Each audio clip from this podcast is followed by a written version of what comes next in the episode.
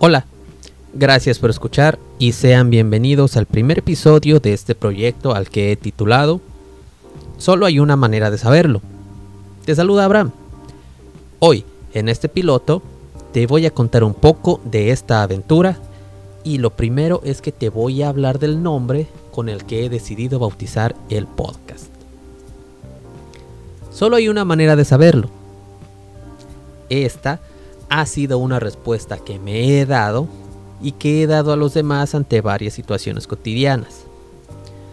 Ya sabes. ¿Y si combinamos esta comida con aquella otra? ¿A qué sabrá? ¿Y si usamos este color de pintura para aquella pared? ¿Se verá bien? Quiero hacer un podcast. ¿Será que podré hacerlo? La respuesta para esta y otras situaciones ha sido esa precisamente. Solo hay una manera de saberlo. O sea, podemos especular acerca del resultado de las situaciones que se nos presentan. Pero al igual que en la paradoja del gato de Schrödinger, hasta no abrir la caja no vamos a saber si el gato está vivo o muerto. Les cuento que actualmente tengo en Facebook una página llamada Asesorías Escolares Monterrey. Paréntesis. Monterrey, para aquellos que me escuchan de fuera de México, es una ciudad al norte de México, capital del estado de Nuevo León. Ciudad en la que vivo y desde la cual les grabo este podcast. Continuamos. Esta página, a poco más de un mes de su creación, ya cuenta con casi 5.000 likes. No solo de México, también de Venezuela, Argentina, Colombia y Paraguay. Y que como su nombre lo indica, ofrezco asesorías particulares a nivel secundaria y preparatoria. Educación entre los 12 y 18 años aproximadamente. Esto no es solo por el beneficio económico que supone el proporcionar la asesoría educativa. Lo hago también por el hecho de compartir el conocimiento y de ayudar en los estudios a quien lo requiera. A lo largo del tiempo que me he dedicado a ofrecer este servicio de asesorías, he disfrutado el proceso de enseñanza-aprendizaje. Por lo general, se me solicita ayuda con las materias de matemáticas, física y química.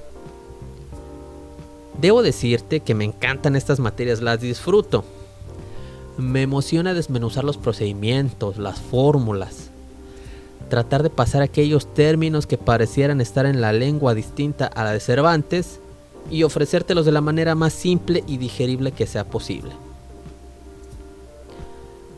Te voy a contar algo. Yo recuerdo que en mi época de estudiante, si bien no era malo, tampoco era alguien pues muy brillante.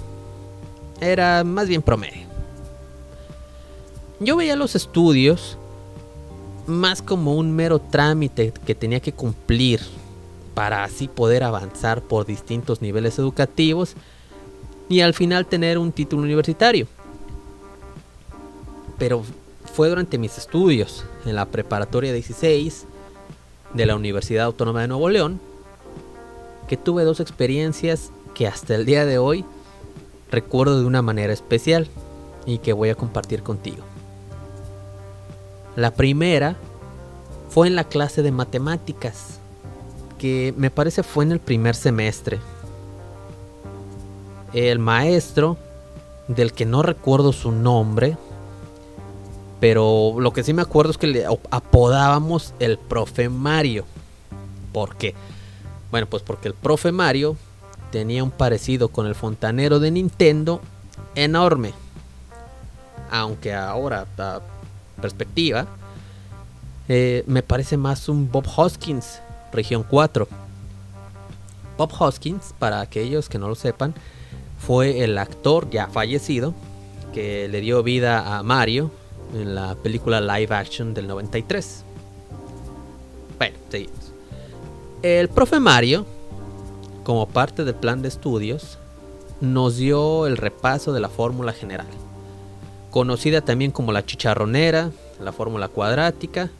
Eh, bueno, chicharronera, no sé si sepan esa historia, pero decían los niños que era tan fácil que hasta la señora de los chicharrones se las hay. Bueno, la fórmula cuadrática, esa que nos iba a ayudar para resolver las, eh, las ecuaciones de segundo grado, recuerdo que el profe Mario, después de anotarse en el pizarrón aquella fórmula clásica, x es igual a menos b más menos la raíz cuadrada de b al cuadrado menos 4ac, todo dividido por 2a. Se volteó y nos dijo, seguramente ya conocen la fórmula, pero ¿saben de dónde viene? Todos en el salón de clases callamos. Y al no encontrar respuesta, el profe Mario comenzó a explicarnos el origen de la fórmula cuadrática.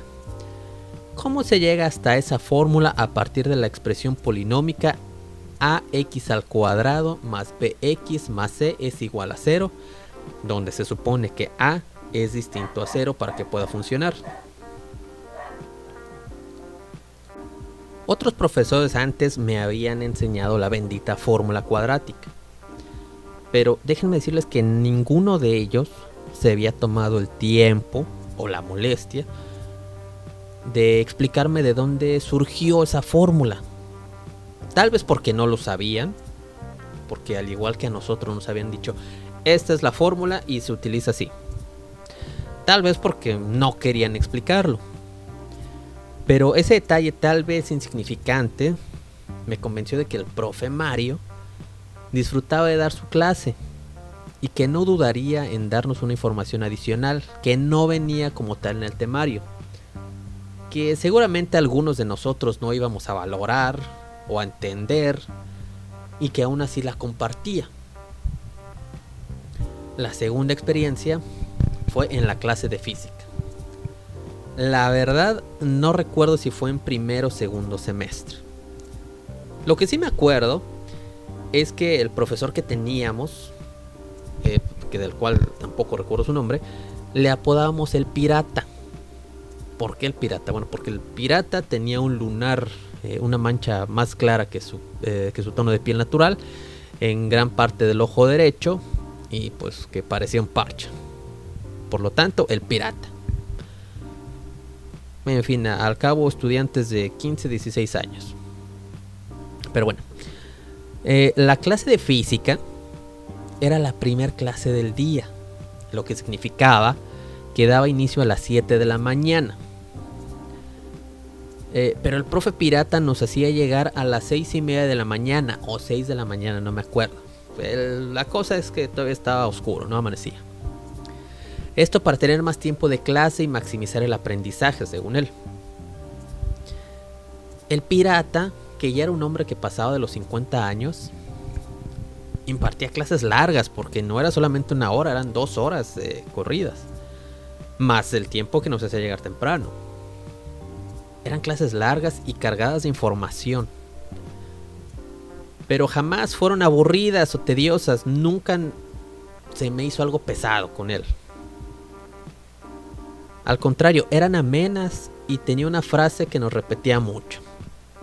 Después de preguntar, no sé, cualquier cosa, Ah, ¿Quién me explica qué es la entropía?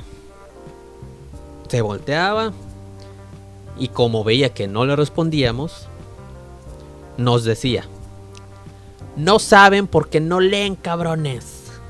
Lean, lean aunque sea cuando vayan al baño. Llévense un libro y lean. Esto pues, naturalmente nos daba mucha risa a todos.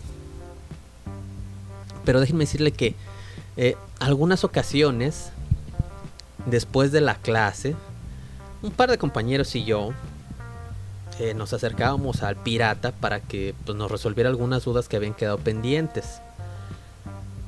Eh, el pirata, a pesar de que sabía que tenía que llegar a otro salón para dar clases, nunca se negó, nunca nos dijo, no, este, me tengo que ir.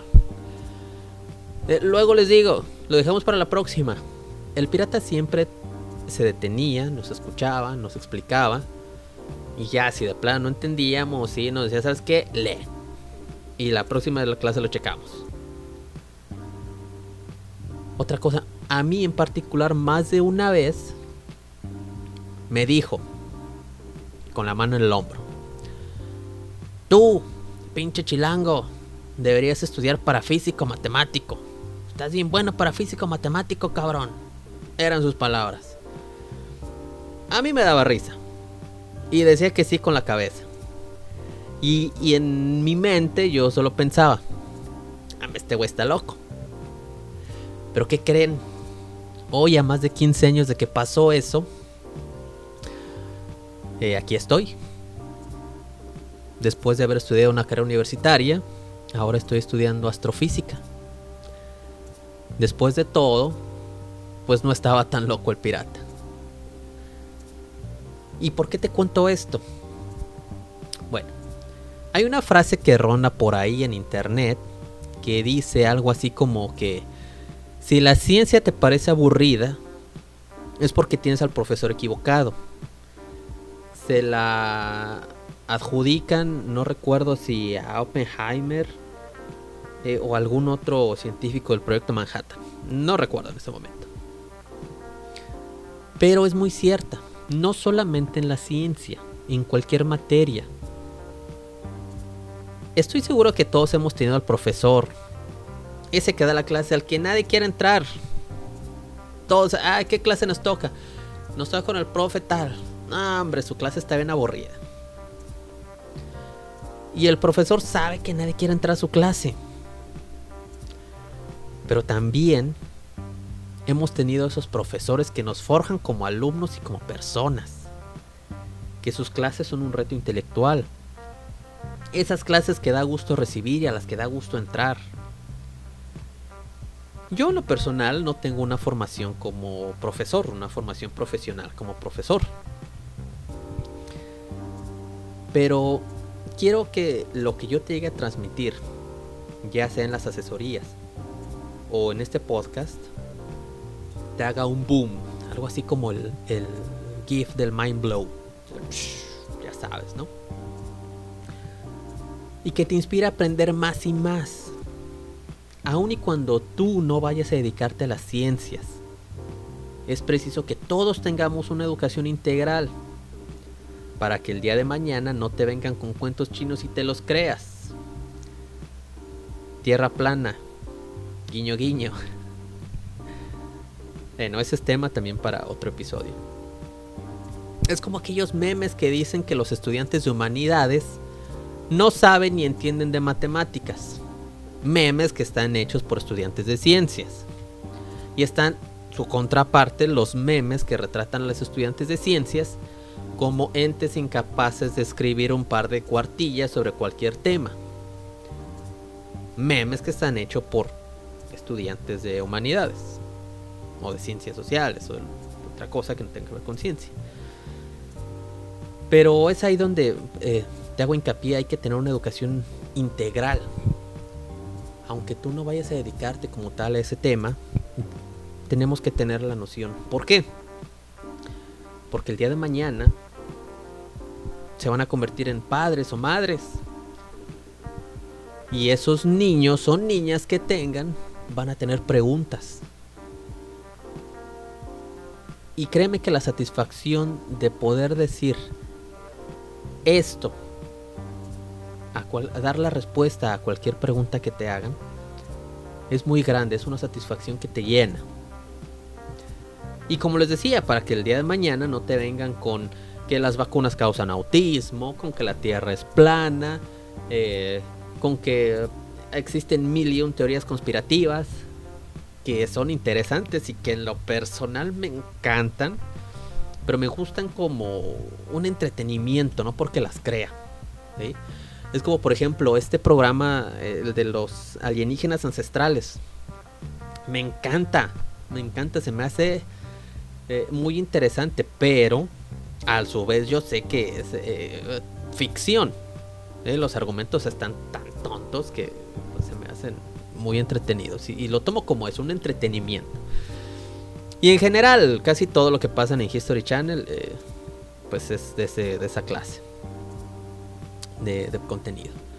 Pero bueno, retomando el nombre del podcast, solo hay una manera de saberlo. Todos nosotros, al menos una vez, hemos encontrado una situación, hemos tenido una encrucijada de tener que decidir si nos lanzamos a la aventura o si nos quedamos solo ahí pensando en aquello que nos gustaría hacer. Y estoy seguro que todos hemos tenido ese temor de hacer las cosas, pero al mismo tiempo esa ilusión de ponernos manos a la obra y conseguirlo a final de cuentas, de vencer las dificultades y disfrutar el proceso. Este podcast es eso precisamente. Es una aventura. ¿Y a qué me aventuro? Preguntarás tú. A tomar un micrófono, a escribir un guion, a editar el contenido, a leer, a investigar. A eso y más quiero aventurarme. Y puede que ustedes estén preguntando, bueno, está muy padre la historia, pero ¿De qué nos vas a hablar? ¿De qué se va a tratar el podcast? ¿Van a ser episodios con tus aburridas vivencias? Respuesta rápida, no. Este podcast va a ser dedicado a la historia, también a las matemáticas. Le vamos a poner algo de física, conductas humanas, química, biología, filosofía, literatura o de lo que sea que se me ocurra. Eso sí, un tema concreto en cada episodio, donde voy a tratar de traérselos de la manera más amena e interesante. No sé si alguno de ustedes haya visto alguna vez eh, el programa este del mundo de Big Man. Había una parte que, que me encantaba, era este, unos segunditos después de que Big Man eh, hacía ilusión a algún término. Por ejemplo, inercia ejemplo, fue el primer episodio. Y salía en blanco y negro, Bigman, obviamente, vestido como profesor en blanco y negro. Y su nombre era eh, profesor I am boring. Eh, profesor soy aburrido. Y te da una explicación así bien, eh, bien técnica del, del término que estaba hablando. Cambiaba la toma y decía, lo que el profesor quiso decir es esto. Yo me acuerdo mucho de ese programa de la inercia, que de hecho está ahí en la, en la página de Facebook por si quieren ir a buscarlo, donde te lo disponía así bien sencillo. Eh, se disfrazaba de Isaac Newton y decía, eh, si algo no se mueve, no se moverá hasta que una fuerza eh, externa lo haga moverse. Divertidísimo. Entonces yo no quiero ser como, como el profesor aburrido. Que lo quiero traer de la manera más amena, te decía, y, pues más interesante, algo que sea eh, agradable de escuchar. Bueno, volviendo. Eh, les decía, va a ser un tema concreto en cada episodio. Y algo pues que les quería comentar, no pretendo ser el próximo influencer de moda o una estrella podcaster. Porque la verdad es que no tengo los medios técnicos ni el conocimiento tecnológico suficiente para lograrlo en este momento. Quién sabe, al futuro pues ya espero yo que los capítulos sean con una calidad mayor. Y les voy a poner un ejemplo. Yo quiero hacer algo así como el Spider-Man de Tom Holland. Ya saben cuando Tony Stark le dice a Peter Parker que le deje el trabajo pesado a los chicos grandes. Que el lugar del Spider-Man es el del vecino y amigo de su comunidad. Pues algo así será este podcast. En una internet donde tenemos tanto contenido basura como el terraplanismo, los antivacunas y los conspiranoicos, les decía, solo para mencionar los más populares. Si todas estas ideas estrambóticas tienen sitios en internet, canales en YouTube, podcast, portales y muchos medios por los cuales difunden sus disparatadas teorías, ¿Por qué yo no? Bueno, ya habrá otros episodios para desmenuzar aquellas patrañas. Así que ya sabes de lo que va a tratar esto. ¿Qué? ¿Me acompañas?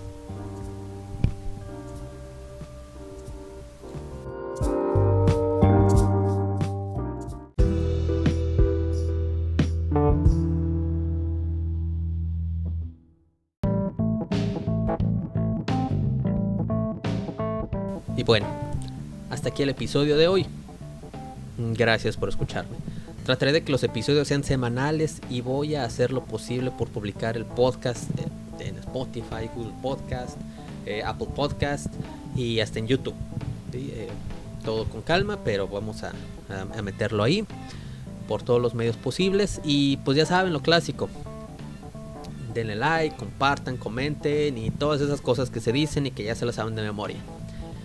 Hasta la semana siguiente y ya saben, lean, aunque sea en el baño, llévense un libro mientras están ahí. Lean. Soy Abraham. Hasta la siguiente.